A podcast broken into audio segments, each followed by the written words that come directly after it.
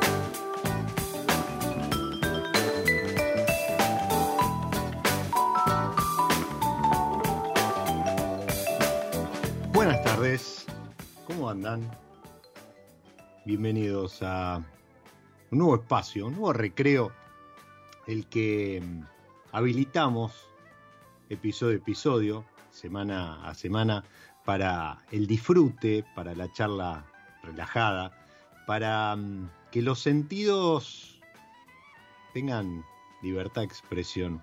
Y nos volvemos a encontrar después de un par de semanas, merecido o no, descanso de quien les habla. Hoy volvemos a, estar en vivo, siempre por Radio Monk.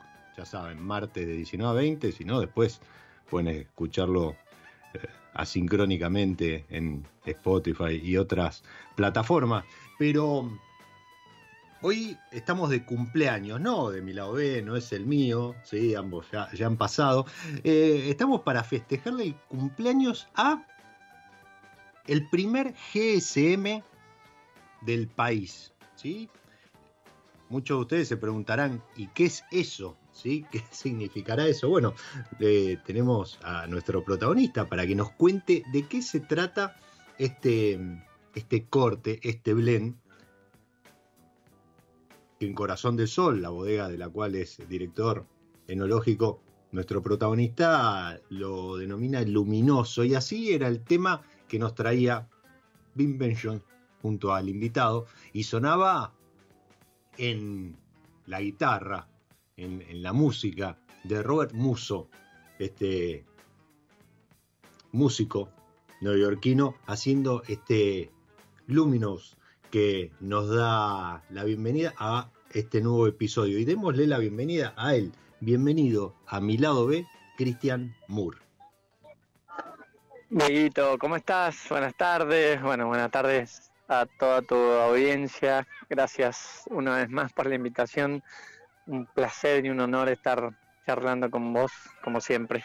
Siempre, siempre, siempre que no, nos encontramos es, es un placer enorme. Hace poco estuve, estuve en, con, con tu señora esposa conociendo tu otro proyecto. Hoy nos enfocamos en Corazón del Sol. No nos pudimos encontrar. Justamente vos estabas en el valle volviendo a, a, Mendoza ciudad, pero de verdad, siempre que nos cruzamos, eh, como aquella vez en, en, una de las primeras ferias de, del garage de Aldo, donde me presentaste a, este eh, super perfil mm, bajo, pero, pero este pionero de, estas variedades que hasta ese momento en Argentina, eh, hace 10 años, un poquito más, porque fueron plantados un poco más atrás, eh, no, no, se, no se escuchaban nombrar y siempre nos movíamos ¿no? en, las clásicas Malbec, Cabernet, Chardonnay, Sauvignon Blanc, alguna criolla, eh, el Tanat y demás, pero, pero comenzó toda una, una, revolución en cuanto a variedades y empezaron a, aparecer variedades de todo tipo, de, de diversos lugares del mundo, otras comenzaron a tener nombre nuevamente porque se las había ocultado detrás de, cortes blancos o tintos, y, como el caso del Allenano o, el Semillón, que, que como que habían desaparecido de la escena, pero particularmente el doctor Rebana, quien, quien se encuentra detrás, eh, Madaya, ¿no? ¿Es Madaya? Madaya Rebana, eh, alguien que incluso viene de, fuera de la industria del, del vino, eh, aunque es el eh, primer indio fuera de su país que logra colocar tres bodegas en, el, top 100 del mundo, un, hecho eh, realmente inédito para, lo que es su país, sobre todo, nuevamente, viniendo fuera de, él es médico, fuera de, lo que es el mundo del vino, pero particularmente en Argentina estableció esa revolución de qué se trató esto de traer variedades que no eran clásicas o no, no eran conocidas acá en Argentina? Y además no solo eso, sino que vinificar este primer corte GSM del país. Bueno, a ver, eh, tal cual vos más o menos relataste un poco la historia del, del DOC, como le llamamos nosotros, que somos una especie de hijos de él. Eh, nada, él, él, la verdad que es eh, un tipo muy laburador, muy simple, muy humilde, muy profesional. Y como bien decís, es la primera vez que alguien de ese país invierte afuera en un proyecto vitivinícola y logra eh, posicionarlo de una manera que todos soñamos de alguna manera, ¿no? Cuando empezamos algún proyecto vitivinícola, el lograr que, tenga prestigio, que tenga una, marca fuerte, de calidad, que sea símbolo de, de, grandes vinos y, eso no se hace un día para otro. Sin embargo, eh, en los tres proyectos, él logró enfocarse eh, únicamente en la calidad y a pasos eh, sólidos, despacio, sin prisa, pero sin pausa, diríamos, eh, fue tratando de solidificar esa marca y bueno, hoy en día él cuenta muy orgullosamente, pero también de una manera muy humilde, que, bueno, que posicionó sus, sus tres eh, bodegas, sus tres marcas en las revistas más importantes de críticas del mundo del vino.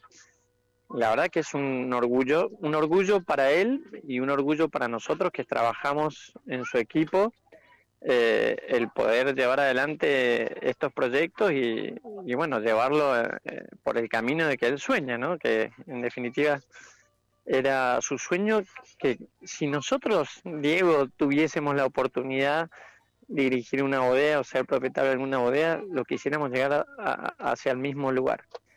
Llevarlo a ese, a ese punto en el cual uno pueda disfrutar de lo que está haciendo.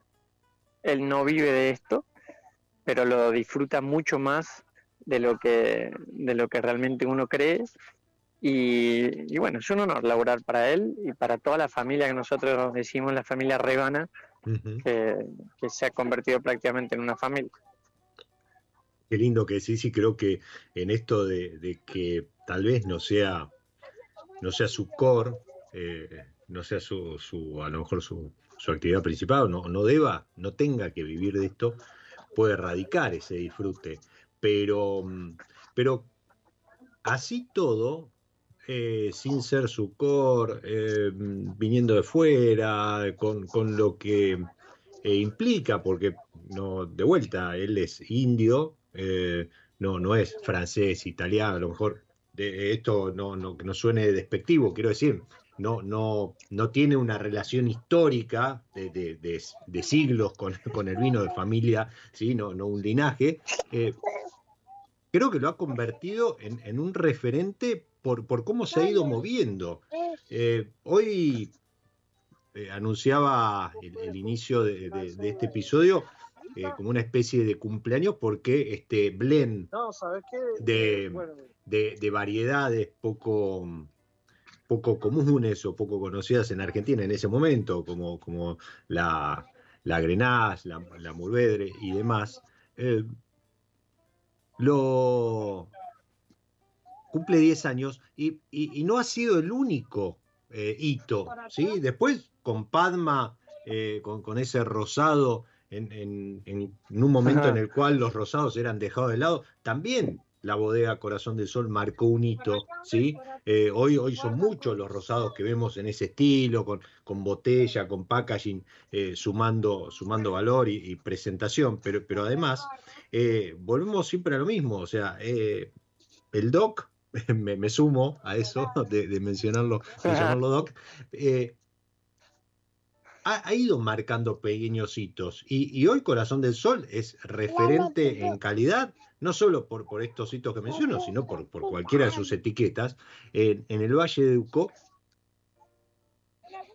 ¿ha tenido que ver su, su encuentro inicial con, con Achával? O, ella traía algún bagaje? O, ¿cómo, ¿Cómo es su historia con el vino? ¿Por qué lo lleva a traer este tipo de variedades al Valle de Uco? Ellos, eh, bueno, ellos, el doctor tiene dos eh, bodegas más, como vos sabés, una en Napa y una en Oregon, donde eh, él empezó en la, la fines de los 90 con, con Napa y a principios del 2000 con, con la de Oregon y en, en la de Oregon ya hacían un GSM.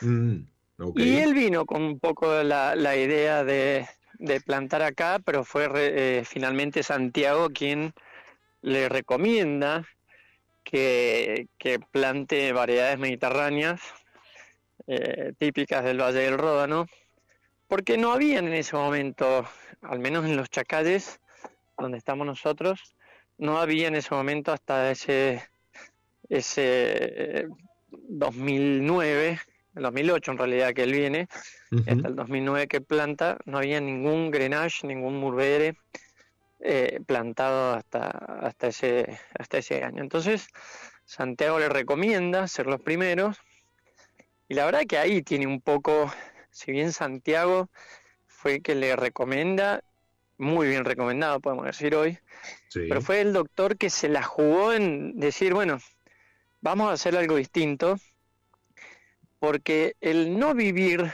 de, ese proyecto te da un poco de libertad y te saca un poco presión de decir, che, no, vamos a hacer lo que realmente no es rentable, lo que realmente va a funcionar, vamos a lo seguro, vamos al Malbec, vamos al Cabernet Franc, o quizá el Cabernet Franc tampoco era lo que es hoy, pero creo que la audacia del doctor Rebana eh, y un poco en sociedad o complicidad, si podríamos decir en el buen término, con Santiago Chaval hicieron que, bueno, finalmente plantaran y después hacerlo funcionar, porque eh, no es solamente la audacia de solo plantarlo, sino también estudiar estos, estas variedades, de cómo llevarlas, de cómo sacar lo mejor de ellas, de elaborar eh, GCMs tan buenos como se elaboran en el Valle del Ródano, donde radica un poco nuestra inspiración. Y bueno, fue un poco de todo, en la cual realmente el doctor Rebana, esa apuesta que hizo con Santiago, después de 10 años siendo los pioneros, después de 10 años elaborándolo, podemos decir que no, no se arrepiente, no se arrepintieron. Y bueno, gracias a Dios y a la audacia de ellos, a la apuesta y, al buen laburo y al enfoque en, en lo que es eh, la calidad, podemos gozar hoy de esos vinos que, como decís, marcaron un poco el camino donde ya hay muchas bodegas elaborando este tipo de vinos eh, y felices de que, el, de que este blend crezca. Eh, es importante ser el primero, pero más importante es seguir siendo referente, ¿no? Y es un poco lo que buscamos. Totalmente, totalmente. Y, creo que, bueno, después de 10 años ese piletazo está más que, más que justificado, ¿no es cierto? Sí, sí, porque... Sí. Diga, diga. No, no, eh, justificado porque no, nos abrió camino a un, como decir, un poco mm. una revolución donde llegó a manos de o a, paladares de expertos. No recuerdo hace un par de años atrás en una entrevista que le hicimos a Tim, a Tim Atkin, eh, nombró a los chacalles como el ródano del nuevo mundo. Y bueno, eso tiene que ver un poco también con que Corazón del Sol abrió un camino en el cual transitamos varios ahora, plantando variedades mediterráneas. Y, bueno, creo que eh, cuando Tim prueba un poco el portfolio de vinos de variedades mediterráneas de los chacalles, se sorprende cosa que no es fácil en, un, en una persona como Tim, que prueba muchos vinos de todo el mundo. Y bueno, llama a los chacalles al Ródano del Nuevo Mundo. Bueno, para nosotros un privilegio pertenecer ahí, ¿no? Y, además algo importante, porque eh, esto de, de marcar un hito, o este piletazo que, mencionaba recién, esta apuesta, ¿sí? porque en, definitiva fue eso, también un poco lo, que mencionás vos, Cris, fue abrir eh, los chacalles a,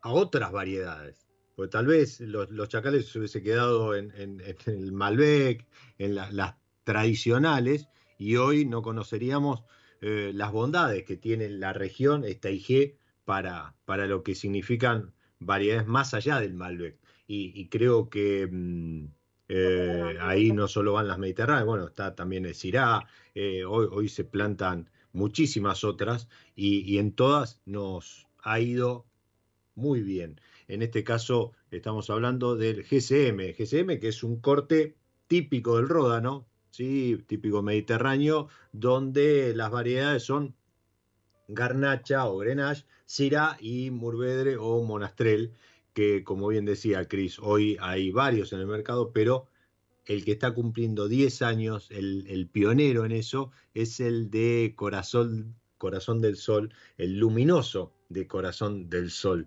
¿Y mm, cómo, cómo fue encontrarte vos con, con esto? ¿no? Con, digo, con, un corte que a lo mejor vos lo habías estudiado en, libros. Sí, exactamente. Uno cuando más o menos va eh, creciendo en, en, en, el estudio empieza a, justamente a conocer a fondo la zona más vitivinícola más importante del mundo el ródano, la denominación de origen Chatones de Pape, empieza obviamente a dar vuelta en tu cabeza y, empieza a, a, ser un referente como lo es Bordeaux, San Emilión, Napa y bueno, muchos otros lugares en el mundo. Y yo la verdad que cuando empecé a trabajar en esa bodega eran todas, como vos decís, variedades raras, si se quiere, en su momento. y, y bueno, ¿Qué hago con esto, lo que me tocaba... No, un poco lo que me tocaba el rol era, bueno, cómo hacemos para seguir potenciándolos, es decir, cómo le sacamos lo mejor a, estos, a estos cortes, a estas variedades. Y bueno, la idea fue estudiarlos, eh, cómo se comportaban en, en, nuestro lugar, cuáles eran las, los trabajos vitivinícolas que, que debíamos hacerlo. Y bueno, fue todo mucho prueba y error de de ensayar, de, incursionar, de estudiar, de probar, de testear, de equivocarse, de volver otra vez a, ensayarlo. Y bueno, eso parece que eh, el camino es mucho más entretenido que inclusive que el, que el objetivo, ¿no? Es decir, transitarlo y ir experimentando todos estos cambios, decisiones, como te decía, acertadas y desacertadas en el camino, eh, eh, terminan siempre sumando a la calidad porque es donde está puesto el foco hoy en, en las tres bodegas y, y en especial la Rebana en Corazón del Sol es que quiere marcar un camino y, bueno, nosotros estamos muy contentos de que así sea, ¿no? Hay veces que uno tiene que trabajar en lugares donde, en bodegas donde no les gusta el vino, no les gusta el objetivo, no les gusta cómo se trabaja, pero bueno, uno tiene que ser fiel, ¿no? A, a, lo que es eh, el trabajo y la bodega y tratar de hacer lo mejor posible. Y bueno, hoy en día nosotros podemos decir que trabajamos ahí en, Corazón del Sol y creo que en las tres bodegas del doctor, eh, que el objetivo sea hacer el mejor vino posible y tener todo el apoyo por parte de él y todo el equipo para que así sea, es, un gran privilegio y, honor, ¿no? Qué lindo escucharte hablar así de, del lugar de trabajo, ¿no? Yo siempre digo, ¿no? Que, finalmente eh, los que comunicamos, consumimos vino, siempre estamos un poco mirando el lado romántico del vino, pero detrás no deja de mm. haber una empresa, alguien que lo único que pretende es ganar dinero y, poder tener un negocio sustentable en el tiempo. Bueno, eh, vos me, estás tirando, a lo mejor me estás desmitificando eso con decir que, el doctor eh, eh, lo, vive como un disfrute y, no es a lo mejor su, su principal, pero independientemente de ello, creo que, de eso se trata, eh, mm, hacer las cosas cada vez mejor, eh, superarse y, además esto que en Argentina se nos da también, ¿no? Eh, romper las reglas que están escritas y, plantar variedades mediterráneas en medio de un desierto, como es Mendoza, sin, sin la influencia marítima que pueden tener en el Ródano o en algún otra región. Y, en ese sentido, ¿cómo, ¿cómo se han dado estas variedades respecto al clima de los chacalles. Dentro de un ratito vamos a estar hablando de los chacalles porque eh, además eh, los chacalles ha evolucionado a la par de, sus bodegas, de sus viñedos, de sus proyectos y hoy eh, no solo es una IG, sino que además conforman una asociación de productores que hace poco se estuvieron presentando en Buenos Aires, donde vos también ahí tenés un rol protagonista, Cris, pero... ¿Cómo, se dan estas variedades eh, respecto de, por un lado, lo que habías eh, aprendido vos en, tus estudios, pero respecto de, por ejemplo, ese, otro GSM que elabora el, doctor en, Norteamérica o en su lugar de origen como es el Ródano? Bueno, eh, ya no, ya no elaboran más GSM en, mm. Estados Unidos para no pisarse en el, portfolio, pero bueno, fueron ellos que, discúlpame, e, esto es importante lo que decís. Él maneja los tres proyectos, las tres bodegas, como un portfolio único. Entonces busca ah, sí, sí, sí, sí, sí. En Estados Unidos, en ambas bodegas se venden los vinos de Corazón del Sol. Nosotros también vendemos muy poquito los vinos de, Estados Unidos, por una cuestión eh, lógica de problemas de importación pero mm, eh, se maneja como un solo portfolio, de, vino. Entonces, en ese sentido busca complementar la oferta entre, entre las tres bodegas. Sí, a ver, un, poco el, el, pensamiento, el pensamiento norteamericano es, bueno, especializarse en, en lo que son eh, buenos y, el potencial que tienen. Entonces, en Napa básicamente elaboran distintos Cabernet Sauvignon, donde sabemos que en ese lugar es la cepa que predomina y es donde se han especializado, donde se sienten cómodos elaborando grandes vinos. En Oregon son especialistas en Pinot Noir. Eh, se dice que eh, después de la Borgoña o con la Borgoña son los lugares ideales, los terroirs con los climas ideales para hacer Pinot Noir y se han especializado en ello. Y bueno, nosotros en Argentina, viste que es difícil la monotonía. Nosotros nos aburrimos eh, rápidamente todo, para bien o para mal, y bueno, en, definitiva, eh, la idea era especializarse en Malbec, pero bueno, no, no solo hicimos eso, sino también que jugamos un poco con estas variedades eh, mediterráneas raras, empezamos a hacer blancos, rosados, y hoy tenemos un portfolio de 18 vinos distintos. Eh, y bueno, eso también lo seduce un poco a él, jugar con toda esta diversidad que tenemos dentro de los chacalles y, la diversidad que tenemos en la Argentina, ¿no? de cultura, de lugares, de climas, de suelos, de personas, de, de todo un poco. Entonces, eh, hoy el portfolio es eh, complementario a lo que tienen en Estados Unidos, en donde el Cabernet y el Pinot Noir son los que reinan en, en aquel hemisferio y, y, después viene todo el portfolio de Corazón del Sol que viene a complementar esas dos variedades que, bueno, tratando de, hacer lo más atractivo posible para gente como, como los clientes que, que tenemos. Nosotros tenemos un, un, club de vinos muy importante en Estados Unidos, donde eh, es nuestro principal, eh, digamos, fuente de ventas, un club privado, el Doctor Rebana, donde son más de 150 miembros que compran los vinos de, las tres bodegas y, y bueno, es, un, es una responsabilidad enorme también el elaborar vino para este tipo de clientes. Entonces, la calidad es lo primero, la diversidad también para seducirlos este, y una gran responsabilidad. Wow, eh, o sea, está bien, es una familia, el, doctor muy relajado, pero convengamos que ustedes eh, no la tienen nada fácil no solo por lo que implica, por lo que venimos hablando, ¿no? de, mantener este estándar, de lo, de lo que ha significado el crecimiento del, vino argentino en el mundo y, de cara a críticos como Tim Atkin que mencionabas hace un rato u otros, pero, pero además esto de formar parte de un portfolio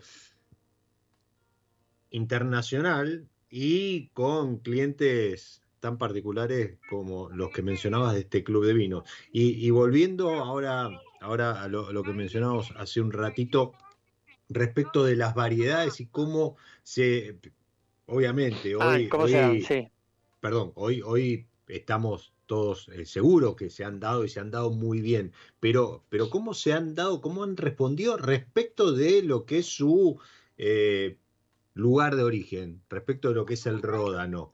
Eh, ¿qué, diferencias se han encontrado? O, críticos, de vuelta, eh, Timakin mencionaba o, llama a los chacalles como la nueva Ródano, pero obviamente un GSM de chacalles, salvando cuestiones, a lo mejor eh, no, no, no hablo de, calidad, elaboración y demás, sino en cuanto a estilo, no es lo mismo que un GSM de, de Ródano, ¿o sí? No, no, no, por supuesto que no, cada lugar es único y, gracias a Dios que así. Eh, nosotros, lo que yo siempre digo es, tenemos una fuerte inspiración en vinos del Ródano, como, como es la denominación de origen Chateauneuf uh Pub, como lo tenemos con el Malbec quizá en algún momento en Bordeaux, en, en, Medoc, pero eh, la idea que nosotros tenemos, y vos lo sabes muy bien, la gente lo sabe muy bien, el compromiso eh, que tenemos con el lugar, el sentido de pertenencia que tenemos con las chacalles. Entonces la inspiración en esos grandes vinos está, pero el estilo de la bodega es lo que queremos mantener y por supuesto potenciar la tipicidad del lugar. Esas son nuestras premisas para elaborar estos tipos de vinos. Hay similitudes con el, con el ródano por tipo de suelos, por clima, en lo que respecta a temperatura, no así lo que son precipitaciones. Sabemos que en Francia tienen precipitaciones un poco mayores a lo que tenemos nosotros. Pero bueno, se han dado muy bien. Eh, hay variedades de, del Mediterráneo, como el Grenache, el Mourvèdre, el Roussanne, el Marsanne. Son variedades en general de ciclos largos, la cual en zonas frías, un poco más frías eh, que, que el Ródano, eh, cuesta que se que maduren y que lleguen a un punto de equilibrio en el cual para eso están por supuesto todos los trabajos eh, culturales que se hacen en el viñedo para lograr tener una madurez eh, digamos perfecta o, al menos la que nosotros buscamos. Entonces ahí intervenimos en lo que es eh, el, el desbrote, el desoje, el raleo, es decir, todas eh, prácticas del viñedo para lograr tener una madurez, eh, digamos, más temprana de lo que sería eh, si no hiciéramos esos, esos trabajos. Es decir, el, el desbrotar hace que, que, no perdamos savia alimentando justamente brotes que nosotros no queremos tener, no nos sirven uh -huh. para lo que es eh, la uva. El desoje, el entregarle a la, al, al racimo un, un, sol que madure los taninos, pero el sol eh, de, de, la mañana, uh -huh. que es noble, que, que madura y no quema. Entonces, el desoje es fundamental siempre y cuando no se eh, digamos, no, no se queme el racimo con el sol a partir del mediodía, ¿no? A partir de las 11. Y después el raleo, el raleo que es muy importante porque sacamos todos aquellos racimos que nosotros realmente no nos van a servir, que uh -huh. no queremos alimentar y que la planta gaste savia, digamos, en la fotosíntesis con racimos que sabemos que no, que no nos van a madurar bien eh, el Grenache y el Mourvedre en particular son variedades que cargan mucho, es decir, que son eh, racimos muy grandes, que a la planta le cuesta alimentarlos, entonces es fundamental todos estos trabajos que nosotros hacemos. De hecho, el raleo consiste un poco en elegir el, el racimo perfecto de cada uno de los brotes uh -huh. y solo dejar un racimo por brote cosa que ahí estamos hablando de una inversión enorme, porque el sacar los otros dos o tres racimos que puede llegar a tener el, el, el brote es una pérdida en términos de, de cantidad eh, directa, es decir, eh, en una misma superficie nosotros estamos tirando del 30 al 40% de los racimos. Entonces, eso hace que bueno, uno después puede disfrutar este tipo de cortes haciendo ese tipo de inversión, que hay que estar dispuesto a hacerlo. Es decir, eh, el, el, planteo y, y, estratégicamente hablando es, bueno, pierdo un 30 o 40% de cantidad para ganar mucho más en calidad, sí, bueno, hagámoslo. Este es el tipo de proyecto en el cual es corazón del sol, como vos bien decías, una presión en la cual nosotros tenemos prácticamente un solo tanque por vino. Entonces, un, una sola bala, diríamos, es decir, no hay, digamos, lugar a error, uno se puede mover en ciertos parámetros, pero uh -huh. prácticamente no tiene lugar a error. Entonces, eh, digamos, la, presión viene por ahí y de hecho, en el racimo, como te comentaba más temprano, que dejamos por brote, una de las cosas que estudiamos cuando fui a, a Paso Robles, que es un lugar en California donde también se cultivan muchas variedades mediterráneas, un enólogo francés que estaba un poco, eh, ¿cómo te puedo decir?, cansado de seguir ciertas normas de la denominación de origen, se puso una, una bodega en Paso Robles para ser un poco más libre, me decía él, uh -huh. una bodega muy chiquita también, muy característica, se llama La Aventura, sería la aventura, allá en, en el en Paso Robles, y él un poco me comentaba un estudio que había hecho donde el Grenache en particular y el Mourvedre son eh, variedades que tienen su racimo con dos alas que se llaman, es decir, son dos racimitos más chicos que son eh, parte del racimo entero, pero no son eh, parte del racimo central, son como dos racimos chiquititos que tiene arriba. Bueno, eh, esos racimos él había estudiado que tienen una, una madurez distinta al racimo principal. Entonces, para ser un poco más eh, homogéneo en lo que es la madurez de todo el bloque, quizás que nosotros tenemos de, de Grenache y Mourvedre, se le cortan los racimitos, esos chiquititos, mm. al racimo que dejamos en cada brote, justamente para tampoco alimentar parte del racimo que nosotros dejamos, que en definitiva no nos va a interesar porque va a estar inmaduro o nos va a bajar la calidad de lo que es el lote total ¿no? de cada uno de los bloques. Entonces, bueno, es como te digo, un trabajo eh, arduo, interesante, muy entretenido. Eh, son variedades largas en sus ciclos, en un clima frío que cuesta que, que madure, pero bueno, hay que trabajarlo para tratar de lograr tener el mejor vino posible, ¿no? Seguro, seguro, porque de vuelta, ¿no? Eh, la, presión, el mandato viene por ahí, una apuesta a la calidad. Y mm, yo te iba a preguntar, ¿sí? ¿Cuántas botellas eh, están elaborando el GSM? Lo, acabas de decir, es un tanque por etiqueta, ¿es así? Es un tanque por etiqueta. realmente, dependiendo del año, porque nosotros dependemos mucho, nosotros no podemos comprar esas variedades eh, porque son porque hay muy poco y, te diría que nadie las maneja eh, como la manejamos nosotros, que es una cuestión, como te digo, estratégica, no es que nosotros hayamos encontrado el agujero al mate, sino que una decisión, digamos, del proyecto, decir, bueno, vamos a, hacer la inversión de, hacer todos estos trabajos, inversiones en el, en el viñedo para lograr tener un estilo y una calidad determinada que obviamente cualquiera que, que, eh, decida hacerlo lo puede hacer. Eh, pero bueno, es, es, una decisión, como te decía, estratégica. No, seguro. Y dependiendo... Diga, sí, sí. No, no, digo, dependiendo el año y el rendimiento que tengan nuestros viñedos, eh, si son 3.000, 4.000 o 5.000 botellas, no más que eso, eh, por, por vino. Hay algunos que son menores, es decir, los vinos íconos, el vino ícono, por ejemplo, es una sola barrica por año. Eh, hay otros vinos que son dos o tres barricas por año. Y, bueno, son un tanque que van a, esas pocas barricas y, bueno, eso es todo el lote eh, de cada vino.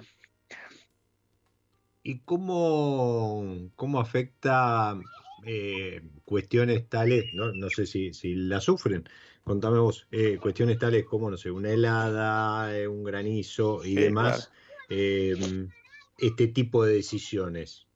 Entiendo que el impacto debería ser mucho mayor que si vos disponés de todos los racimos que te da la planta. No, por supuesto, nosotros no estamos ajenos a todas las inclemencias climáticas que la naturaleza te propone desafiar cada año.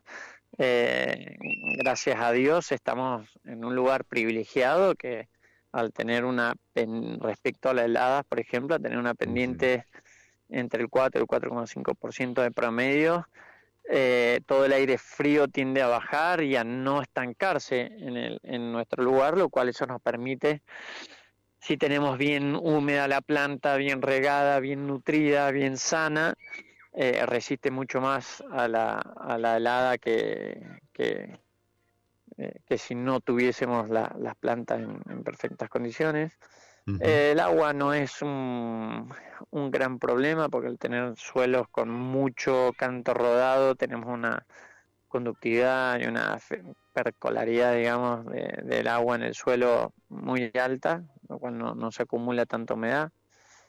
El granizo eh, lo hemos sufrido sobre todo el año pasado por primera vez que realmente no, nos afectó bastante, más que la calidad, la cantidad, ¿no? Es decir, fue, un, granizo en diciembre que, nos afectó en pleno envero y este eh, bueno, eh, hubo bastantes racimos y tuvimos que ralearlos. Eh, y después, eh, bueno, uno convive con el viento sonda. Este año ha sido bastante potente el viento sonda, sobre todo en época de floración. Eso seguramente nos va a traer corrimientos, eh, sobre todo en el Malbec, que es la, variedad más sensible que hay eh, por esta inclemencia. Pero bueno, la sufrimos como la, sufren, como la sufren todos. Todo aquello que labora con el campo y la naturaleza sabe de qué se trata y y uno lo sufre. Pasa que cuando uno tiene lotes tan chiquititos, el sufrimiento a veces es mayor por, el hecho de que eh, son a veces, bueno, acres, nosotros nos manejamos en acres, que es una medida norteamericana, que son poco menos de, media hectárea. y, bueno, hay, viñedos que nosotros tenemos un solo acre. Y, y es eh, lo que hay, y no es muy difícil encontrar este tipo de, de variedades y, este, y esta calidad en otro lugar. Entonces es lo que tenemos, es lo que somos, es lo que hay y, con, lo que nos toca lidiar cada año. Pero no, no, para nada estamos ajenos a todo lo que a todo lo que la naturaleza, como te decía, nos desafía. Y, le hacen frente y le ponen el, pecho y le ponen además el corazón y, el alma. Y, eso, y eso se termina notando en, en los vinos que al final de cuenta es el consumidor el que termina agradeciendo.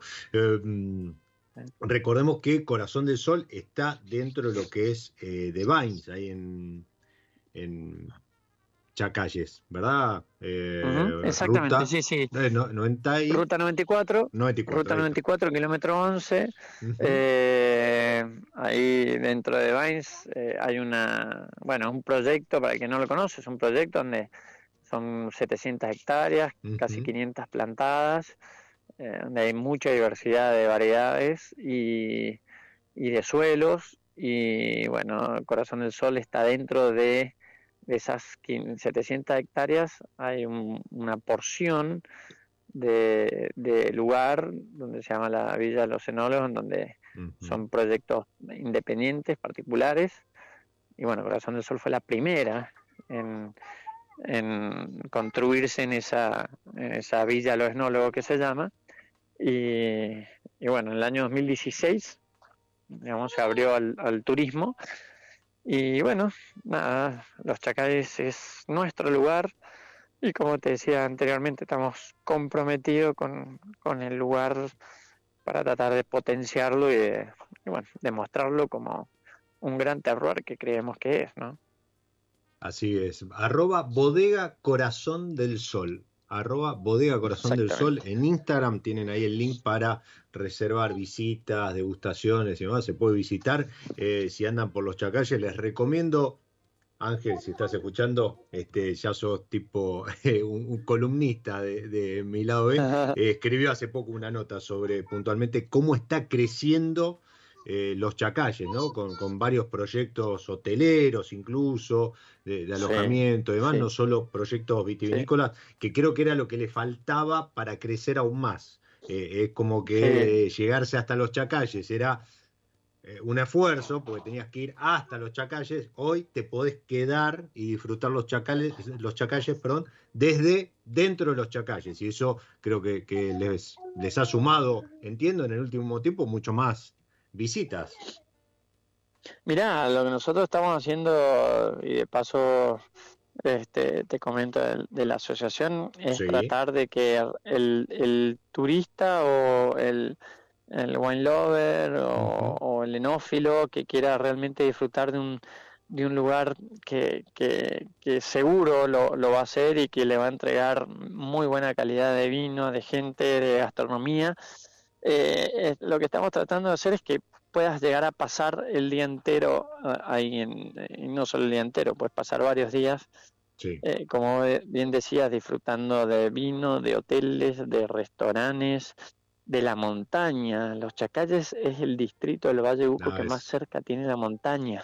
Es, primera fila, eh, son tickets en primera fila para, para ver la Son tickets en primera fila de disfrutar algo natural que, que muy pocos lugares en el mundo tienen.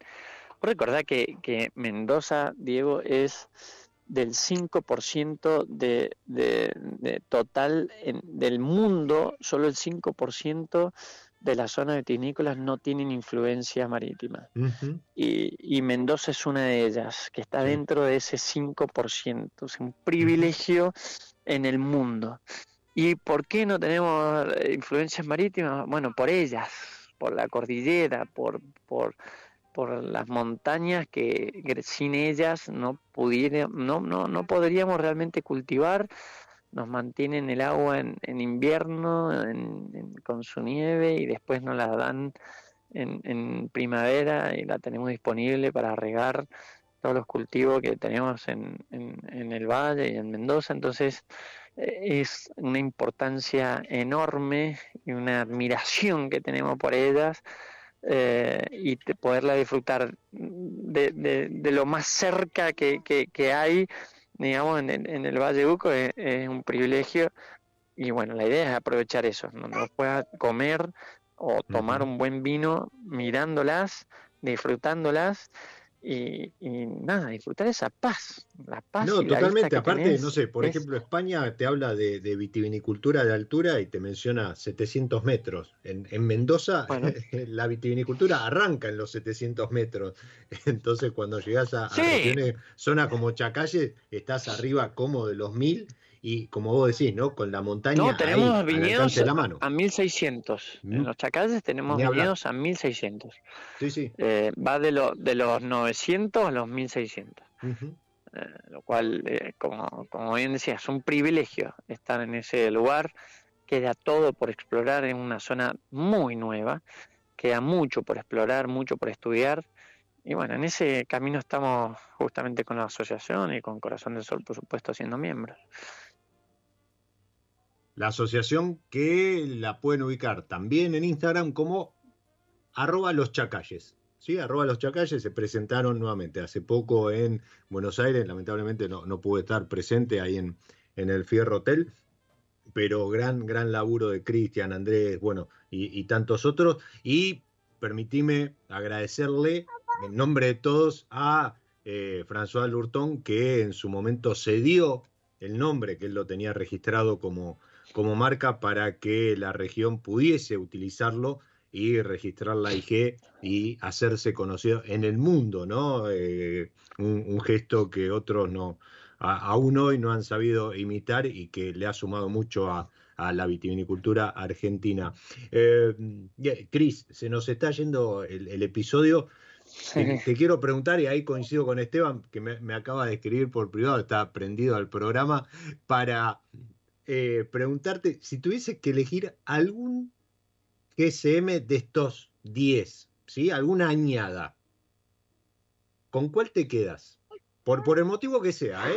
Puede ser porque no fue la primera que hice, no fue la que mejor se dio, la que menos nos costó hacer, lo que sea. ¿Con cuál te quedas? ¿Cuál, cuál, cuál me decís, mira, anda y compra esta y después te cuento cuál es el motivo? ¿Cuál sería? Bueno, no, obviamente que no quiero caer en el cliché de que la, la última fue la mejor y la, y, la que va a venir va a ser mejor.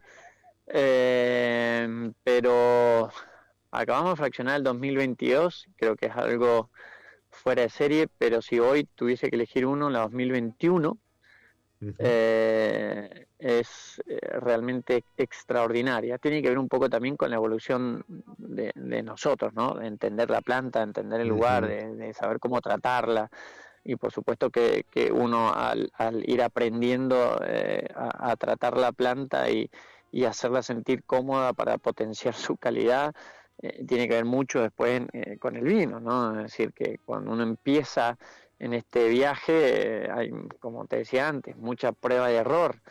Y bueno. yo creo que en el 2021 uno puede realmente apreciar, teniendo en cuenta que fue una, un año fresco para el promedio y con precipitaciones un poco más elevadas de, lo habitual, eh, no sé, le hizo muy bien eh, fue una, una, cosecha con poco rendimiento naturalmente, lo cual eso lo hace también, digamos, distinta cuando vos tenés un raleo natural, eh, digamos, te, te, te, benefician muchas cosas. Y yo creo que la 2021, que es la cosecha que es la que va a venir, eh, va a ser extraordinaria. El tema es que ya queda muy poco porque se ha vendido por adelantado. Y eso a ah. veces como, viste, comercial, que, que, uno también tiene el rol medio que, que lo limita para decir, ¿cómo no tengo dos barricas más de esto? No, no, no estoy pidiendo 10.000 botellas más, dos barricas más, una más. Que, realmente lo, La de mercado y la que está por salir, porque ya comentabas, lo fraccionaba, eh, Garage de Aldo, siempre. Siempre lo, siempre lo comercializa el Garage de Aldo en Buenos Aires. ya está colocando algunas partidas de la 2021 que eh, Cristian dice. No, en Estados Unidos en realidad. En, en, Estados Unidos se empezó ah, a vender por ah, adelantado. Sí, sí. Bueno, en, Buenos Aires. Eh, por favor. sí, es que es el tema. Eh, no, acá estamos vendiendo la, la 2020 Lo empezamos a vender en, marzo de, este año, la 2020. Bueno, ya prácticamente queda en Buenos Aires, no queda más nada. Y lo poco que queda está en el tasting room. Pero bueno, hasta marzo del año que viene no, no vamos a sacar el 2021. Y, y bueno, y ya queda poco, digamos, para, para venderse acá pero sí hay algo que tengo que rescatar es que nos respetan mucho el mercado interno, no siendo que es un mercado muy difícil por en términos de rentabilidad, ¿no? Por, la verdad que nos ha ido muy bien eh, en, en, ventas, pero eh, bueno, vos sabés que la economía nuestra eh, la, la, sufrimos y, y, bueno, tiene que ver un poco también con la filosofía del doctor. No es su actividad principal, no, no vive de esto y por eso nos respeta la decisión técnica si sale o no sale. Y bueno, la 2021 eh, todavía no está en el, en el mercado ni lo va a estar hasta el año que viene. Bien. Y bueno, eh, lo, lo, vamos a respetar a ¿Qué porcentaje eh, mercado interno o mercado externo?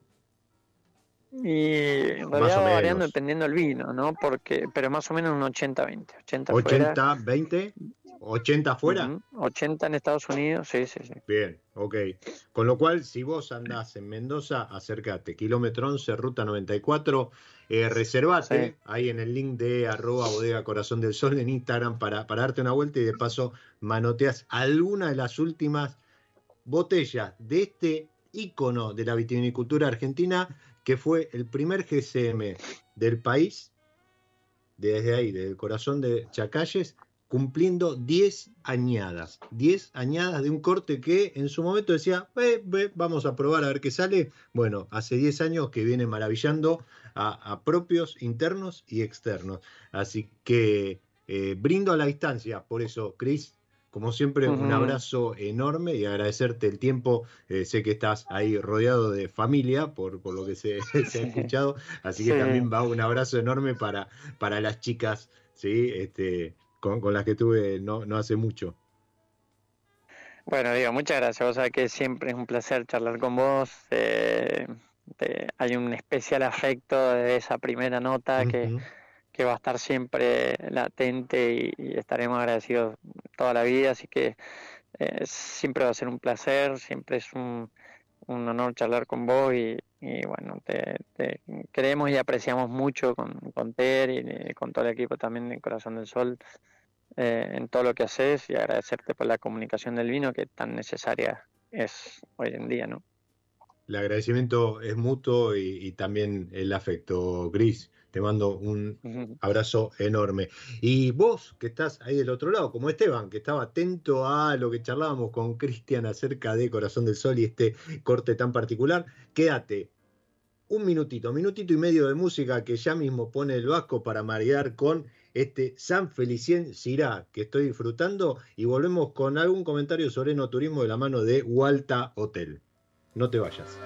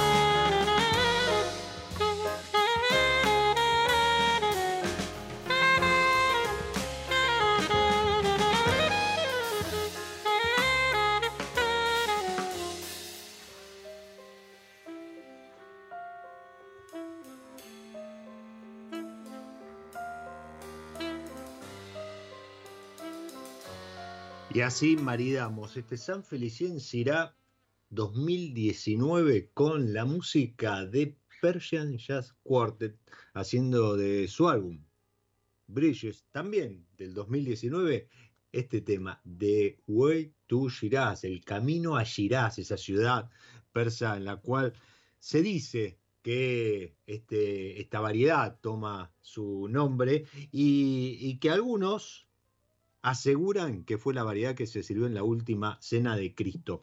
Eh, eh, en este espacio de, de Walta Hotel, solo comentarte que venimos comentando episodio tras episodio que este primer hotel bodega de, Sudamérica, enclavado ahí en el kilómetro cero del vino en Mendoza, pegado al Huentala eh, y Huentala por medio con el Sheraton, está pronto a, su inauguración oficial. Sí, el lunes 27 de noviembre voy a estar ahí, el martes 28 vamos a, estar emitiendo algún episodio eh, ya que ya haya salido al aire, porque voy a estar el lunes 27 en la inauguración oficial de este hotel que pertenece a la colección Curio de Hilton y el martes va a estar inaugurándose también oficialmente el rastro, este restaurante 360